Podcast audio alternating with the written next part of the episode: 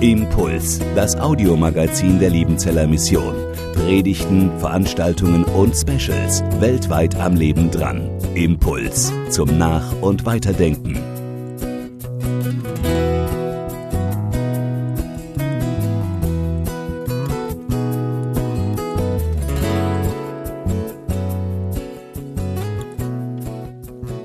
Wir wollen uns heute einen Vers aus dem Römerbrief angucken, ähm, Kapitel 8, Vers 26. Und in dem Vers, da zeigt sich was ganz Fundamentales für unser Leben als Christen, besser noch für uns Gläubige, die wir den Heiligen Geist haben. Und für mich ist die Predigt ähm, zu so einer Art Reset für mein Gebet geworden.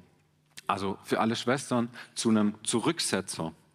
Ähm, einfach eine Predigt, die uns wieder auf die Grundlage vom Gebet zurückwirft. Es soll keine Kritik sein, versteht es nicht falsch, nur eben ein Fingerzeig auf das, was eigentlich grundsätzlich für unser Gebet ist. Bevor wir zur eigentlichen Stelle kommen, da will ich noch kurz was zu dem Kontext sagen. Als guter Theologe muss man das immer, ähm, in, in dem die Stelle steht, weil ich auch finde, in dem Fall ist es ganz besonders wichtig, weil sie den Rahmen absteckt für das, wie wir nachher die eigentliche Stelle übers Gebet verstehen. Paulus schreibt in Kapitel 8 darüber, wie das Leben für uns als Christen aussieht. Er schreibt davon, dass es keine Verdammnis mehr für uns gibt, dass Jesus gesiegt hat quasi über Tod und alles, was uns bedrängt. Und gleichzeitig sagt er, merken wir ja noch, dass wir Dunkles in unserem Leben haben, dass es Leid gibt, missliche Erfahrungen. Und wenn man das nicht negieren kann, sagt er, gibt es den Heiligen Geist, der zwischen beiden den Bogen spannt, der beide irgendwie nicht auseinanderklaffen lässt. Zum einen die Wahrheit, dass wir erlöst sind und dass Gott Vollkommenheit schaffen wird und zum anderen auch die Wahrheit, die wir jeden Tag erleben, dass eben noch nicht alles vollkommen ist. Paulus sieht es ein bisschen als einen Prozess an, der mit Jesus begonnen hat. Mit Jesus hat Gott begonnen, anders in diese Welt reinzusprechen, klein zu werden, schwach zu werden. Und so blitzt immer wieder im Leben auf, was Gott später an Vollkommenheit schenken wird. Aber es blitzt eben nur auf. Es klingt richtig gut, wenn ich das lese, bei mir radelt gleich das Gehirn und ich bin richtig skeptisch und denke, das kann ja jeder sagen. Das klingt für mich, als würde Paulus sagen, ja, er lebt zwar noch Leid, aber irgendwann mal.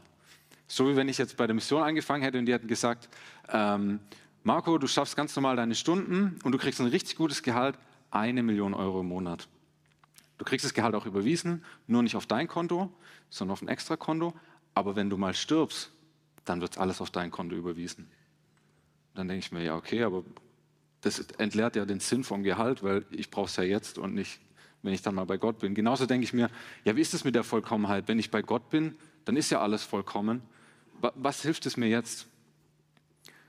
Und vielleicht gibt es unter euch ein paar, die, die einen ähnlichen Gedanken haben oder denen ähnliche Gedanken kommen. Und mir hat richtig geholfen, ähm, als ich mich vorbereitet habe, eine Predigt von Karl Barth zu dem Thema. Und ich fand den, den Absatz so gut und auch abseits vom Thema heute so grundsätzlich wichtig, ähm, weil ich glaube, er drückt doch mal, ich gehe nachher noch mal was äh, drauf ein, diese Spannung aus. Und ich will ihn euch vorlesen. Er ist etwas länger, aber er ist auch richtig gut, ist von Barth. Ähm, du zweifelst und fragst, ob denn diese Freiheit auch etwas Wirkliches sei, diese Vollkommenheit, die Gott uns verspricht. Oder ist sie nur ein Wunschtraum? Ja, so kannst du wohl fragen, mit dem Mund und mit dem Kopf gleichsam, mit deinem äußeren Wesen. Unser Mund und Kopf muss gar manches gefragt haben. Sie, dein inneres Fräsen, fragt und zweifelt nicht, ob die, Freiheit ob die Freiheitswelt wahr sei. Du magst wohl schwere Erfahrungen gemacht haben, die dir das Hoffen und Glauben verleitet haben. Du magst vor so großen Schwierigkeiten stehen im Leben, dass es dir unmöglich erscheint, etwas anderes zu tun, als eben traurig zu verzichten. Du magst einen scharfen Verstand haben, der dich gar gescheit und eindringlich schulmeistert, was möglich ist und was unmöglich ist. Und so kommen von allen Seiten Fragezeichen, ob denn die Freiheitswelt Wahrheit sei. Fürchte dich nicht, Nimm sie ja nicht zu ernst. Sie kommen nur von außen her. Du selber zweifelst eigentlich gar nicht. In dir ist ein anderer Mensch, der Wahrhaftige, der, der du wirklich bist. Der weiß es viel besser. Der sagte über alle Hindernisse und Bedenken hinweg, natürlich ist doch die, Freiheit, die Freiheitswelt das Wirkliche, der Sieg Gottes und die Offenbarung. Das ist das Wirkliche. Und alles andere ist ja gar nicht. Die Fragezeichen und Lügen, die alten Tanten, Lebenserfahrungen und Schwierigkeiten und der Herr Lehrer Verstand mit seiner Brille, die die Sonne vom Himmel disputieren möchten, die haben Unrecht. So gescheit sie sind. Natürlich kannst du doch nur an die Freiheit glauben. Und alles andere ist ein schrecklicher Aberglaube. Es hat mich abgeholt, weil es mir geholfen hat, auch meine, meine Wahrnehmung ein bisschen zu unterscheiden. Klar, mein Kopf fragt und ist kritisch. Aber der innere Mensch, mein Herz, das weiß doch, was Wahrheit ist. Das spürt doch, was wahr ist, was echt ist, was gerecht ist, was Liebe ist. Natürlich merke ich, dass das nie in seiner vollkommenen Form da ist und immer und überall. Aber wenn es mir begegnet, dann merkt doch mein Herz, genau das war das. Wenn ich lese in der Bibel von Wahrheit, von Gerechtigkeit, von Liebe. Und eben mein Leib, was ich vielleicht hier erfahre, mein Kopf, je nachdem, wie ihr es benennen wollt, der dieses ganze Leid sieht und zweifelt, der hält mich hier auf der Erde. Mein Herz zieht mich aber nach vorne hin, zur Vollkommenheit, zu dem, was Gott schenken will. Und eben genau das ist eigentlich das, was Paulus hier sagt. Der Heilige Geist in unserem Herz zieht uns nach vorne hin zu dem, was Gott schenken will. Unser Leib, unser Verstand vielleicht, alles, was wir hier auch Missliches erleben, hält uns verständlicherweise noch hier in dieser Welt. Eben schon jetzt und noch nicht kann man es nennen. Schon jetzt am Pult stehen, noch nicht so gut predigen wie Volker Geckle beziehungsweise noch, also nie. Aber ähm, das ist die Spannung, in der man sich bewegt im Leben als Christ. Ähm, und jetzt, wir behalten es im Hinterkopf, diese Spannung, kommen wir zum eigentlichen Vers. Und auch da, ich mute euch heute viel zu, aber ihr seid erfahrene Predigthörer und deshalb wage ich es, ein bisschen längerer Bibeltext als nur der eine Vers, weil Paulus einen schönen Gedankengang durchzieht, den ich nicht einfach abschneiden will.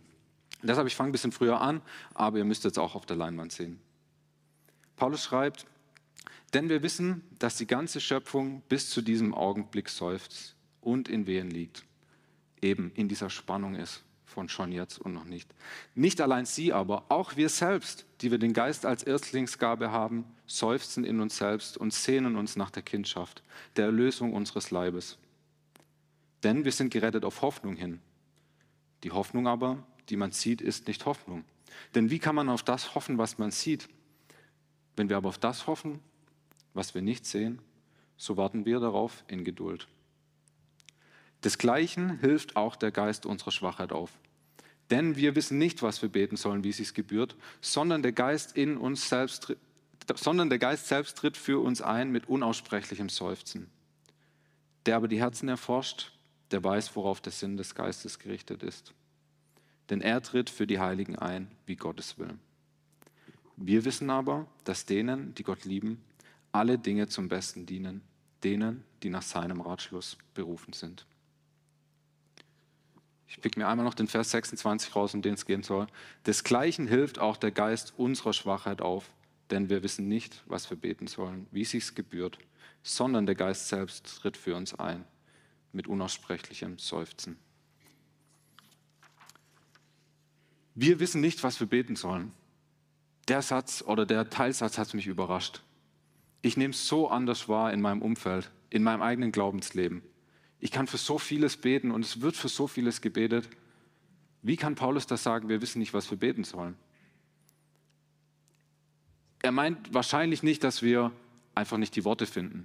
Wir könnten uns ein Gebetsbuch kaufen und damit beten. Er meint wahrscheinlich auch nicht, dass wir die verschiedenen Arten von Gebet irgendwie vergessen hätten äh, sprich Dankgebet, äh, Dankgebet, Fürbittgebet, hörendes Gebet, all diese Sachen, das meint er auch nicht. Ich finde, Paulus spricht hier eine ganz grundsätzliche Unfähigkeit an, beziehungsweise die liegt für mich da drin in dem, was er sagt. Eine grundsätzliche Unfähigkeit zu beten. Und das finde ich schon mal krass, weil es eben so anders ist. Aber wenn man sich überlegt, finde ich, hat er recht. Soll ich für Reichtum in meinem Leben beten? Wenn ja, für, für welchen Reichtum? Für Geld, für Freunde, für Häuser, für eine reiche Familie, also eine große Familie? Soll ich lieber für Armut beten? Soll ich für Glück beten in meinem Leben oder lieber für Leid, weil mir Gott da näher kommt? Oder kommt er mir doch im Glück näher, im Segen? Mir geht so, wenn ich ernsthaft darüber nachdenke, was ich beten soll, dann frage ich mich wirklich, was soll ich denn eigentlich beten? Ich weiß ja nicht wirklich, was jetzt gut im Endeffekt für mich ist und was noch kommen wird. Und ich weiß auch nicht alles, was war und ich weiß auch nicht alles, was ist. Und dann hängt unser Beten ja auch in dieser Spannung schon jetzt und noch nicht. Wenn alles schon so wäre, wie Gott sich es gedacht hätte, würden viele unserer Gebete wegfallen, glaube ich. Und wenn wir alles so eindeutig wüssten, was Gott noch vorhat, würden auch viele Gebete wegfallen. Also viel an unserem Gebet liegt einfach daran, dass Sachen noch nicht so sind, wie Gott sie sich gedacht hat, dass wir eben nicht wissen, was noch kommt oder was Gott in einer Situation will. Wie ich schon gesagt habe, ich habe das Gefühl, in frommen Kreisen ist die Spannung gar nicht so präsent. Als ich hier auf dem Berg war, angefangen habe, ähm, die erste Woche war so eine Einführungswoche und es wurde für alles gebetet. Da hieß es, ähm, bevor wir ins Missionshaus gehen, will ich noch beten, äh, Missionsmuseum gehen und uns anschauen, will ich noch beten. Bevor die Vorlesung anfängt, will ich noch beten. Bevor wir die Besprechung machen, will ich noch beten. Ich habe am Anfang gedacht, die Leute putzen sich, glaube ich, nicht die Zähne, ohne zu beten. Und es hat mich erschlagen, es hat mich echt erschlagen. Und Paulus sagt wieder, Kontrast, wir wissen nicht, was wir beten sollen. Das ist für mich, nicht, also ist für mich, da klafft was auseinander. Ich finde deshalb auch die Aussage zutiefst sympathisch, die ein Dozent hier mal getroffen hat. Der hat gesagt, irgendwie scheint ihm, dass den Frommen der Ernst des Gebets abhanden gekommen ist über dem ganzen Beten. Da wird für alles und jeden gebetet. Entweder wir glauben gar nicht, dass unser Gebet was bewirkt, weil dann werden wir vorsichtiger mit dem, für was wir beten. Oder wir glauben, Gott ist ein bisschen vergesslich oder vielleicht auch verpeilt und wir müssen immer daran erinnern und deshalb beten wir so viel. Als würden wir sagen müssen, Gott, nächste Woche, wir erinnern dich, ist das Pfingstmissionsfest. Bitte denk dran, dass alles gut wird. Und Gott sagt, vielen Dank für den Hinweis, ich hätte es tatsächlich vergessen. Natürlich nicht. Natürlich weiß Gott, dass nächste Woche Pfingstmissionsfest ist. Und gleichzeitig beten wir, bitte Gott, schenk gutes Wetter beim Missionsfest, der Klassiker. Man könnte fast meinen, Klimaerwärmung wäre der Beweis für das Wirken unserer Gebete. So oft wie wir für schönes Wetter beten beim Pfingstmissionsfest. Aber wer sagt denn, dass Gott nicht durch schlechtes Wetter uns was sagen will? Durch Hagel und Sturm reden will und das nutzen will? Wissen wir es? Eigentlich nicht. Also ich nicht. Vielleicht wisst ihr es. Und trotzdem beten wir jedes Mal dafür, als ob wir es wüssten. Nochmal, ich finde, Paulus hat recht. Wir wissen nicht, was wir beten sollen. Wenn wir uns ernsthaft überlegen, wir wissen es doch nicht. Und trotzdem, nicht falsch verstehen, es ist kein Plädoyer für die Abschaffung von Gebet. Mir geht es nochmal um den Grundgedanken, den Paulus uns hier mitgibt, um eine Grundlegung für unser Gebet. Denn der Vers geht ja weiter. Da heißt es, sondern der Geist selbst tritt für uns ein mit unaussprechlichem Seufzen. Gott selber überwindet den Graben. Bekanntermaßen eigentlich. Gott selber überbrückt die Diskrepanz zwischen Mensch und Gott, zwischen unserer Unfähigkeit und seiner Fähigkeit. Gott selber schenkt uns in unser Herz den Heiligen Geist und begegnet uns genau, vielleicht sogar wegen unserer Schwachheit, dass wir nicht wissen, was wir beten sollen. Dann frage ich mich als nächstes, ja, was betet denn der Heilige Geist da? Bevor ich es aus der Stelle raus ein bisschen entwickle, ähm, würde ich mich fragen, was betet denn Jesus? Denn der Heilige Geist ist der Geist Gottes und damit auch der Geist Jesu Christi. Und Jesus betet doch, dein Wille geschehe. Nicht mein Wille, sondern dein Wille, Gott, geschehe. Er betet, dass dieser Kelch an ihm vorübergeht.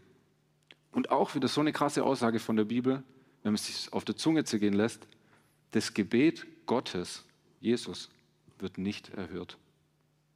Der Kelch geht nicht an ihm vorüber, sondern was passiert? Gottes Wille geschieht. Und wir sind dankbar heute, dass es so ist, dass Gottes Wille geschehen ist. Auch das Vaterunser, das Jesus uns ja lehrt, hat diesen Wunsch in sich oder dieses Gebet in sich. Dein Reich komme, dein Wille geschehe. Und ich glaube, das ist die Grundlage für all unser Gebet. Alles, was wir darauf aufbauen. Die Grundlage ist, dein Wille geschehe. Das ist ein richtig risikoreiches Gebet und schweres Gebet, deshalb auch, aber ich glaube eben eins der wichtigsten oder das wichtigste Gebet.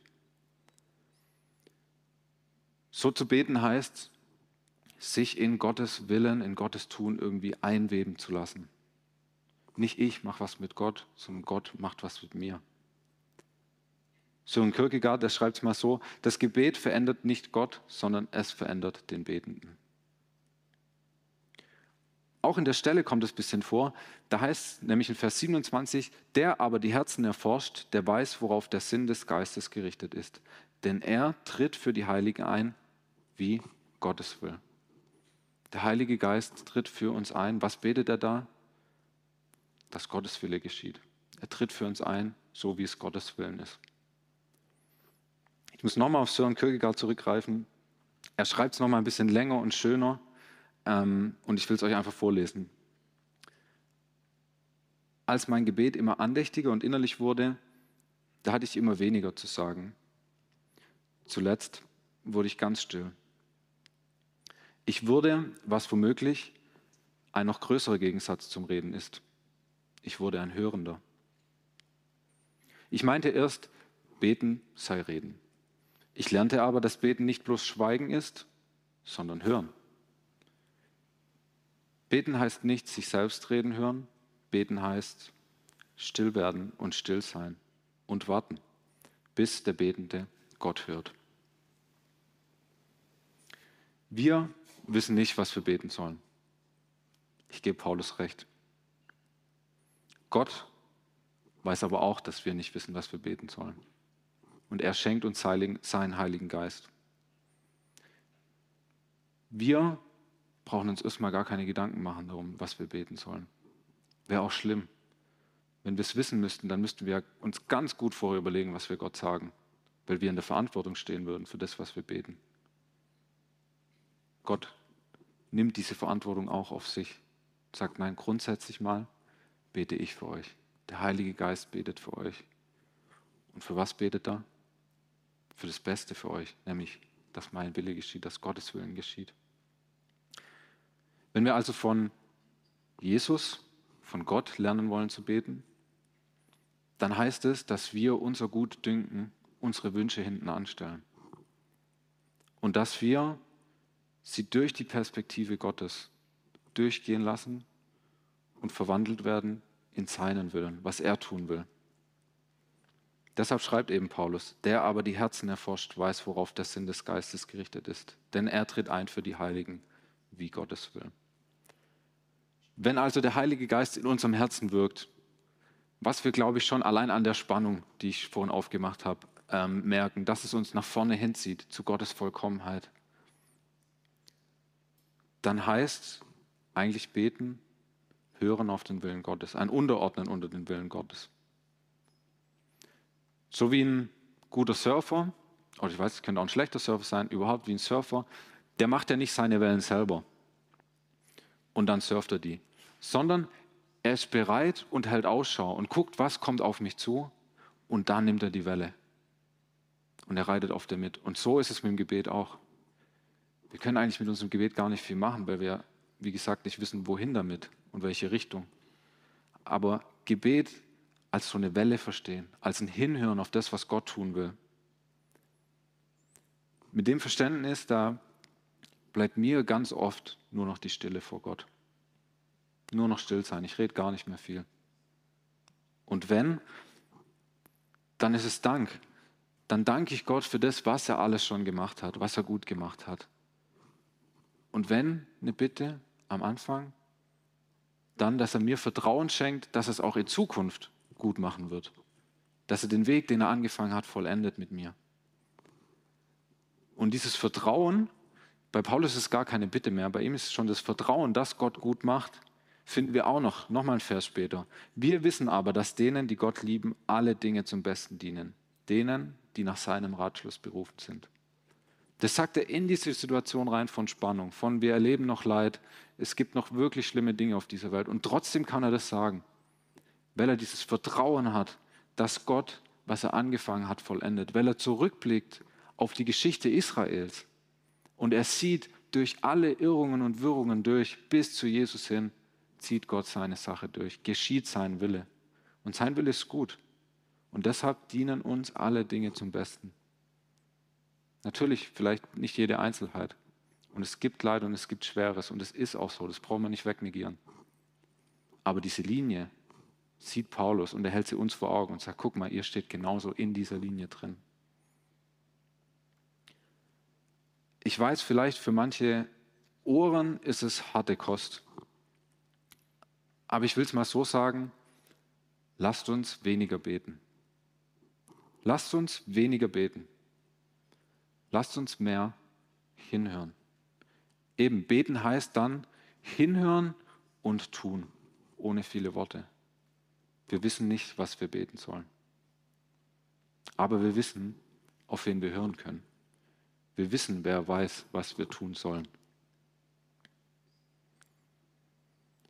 Wie soll ich Gott in der Stille hören können, wenn ich den Menschen neben mir nicht höre? Wenn ich die Stimme der Natur nicht mehr wahrnehme und an mir selber achtlos vorübergehe? Bin ich innerlich präsent, wenn ich höre?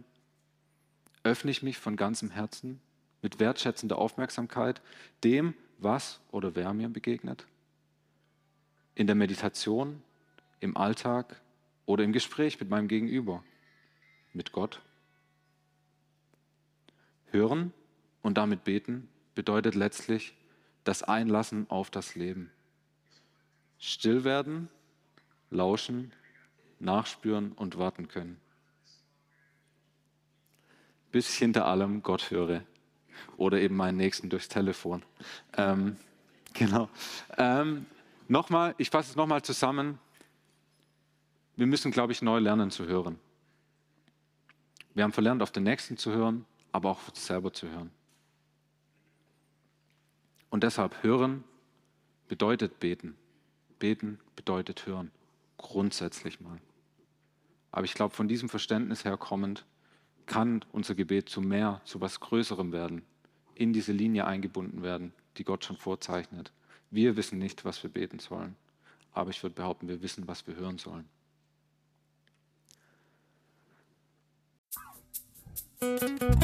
Impuls ist eine Produktion der Liebenzeller Mission. Haben Sie Fragen? Würden Sie gerne mehr wissen? Ausführliche Informationen und Kontaktadressen finden Sie im Internet unter www.liebenzell.org. Die Liebenzeller Mission produziert ebenfalls das Fernsehmagazin Weltweit am Leben dran. Informationen zur Sendung und zum Empfang gibt es unter www.weltweit-magazin.de.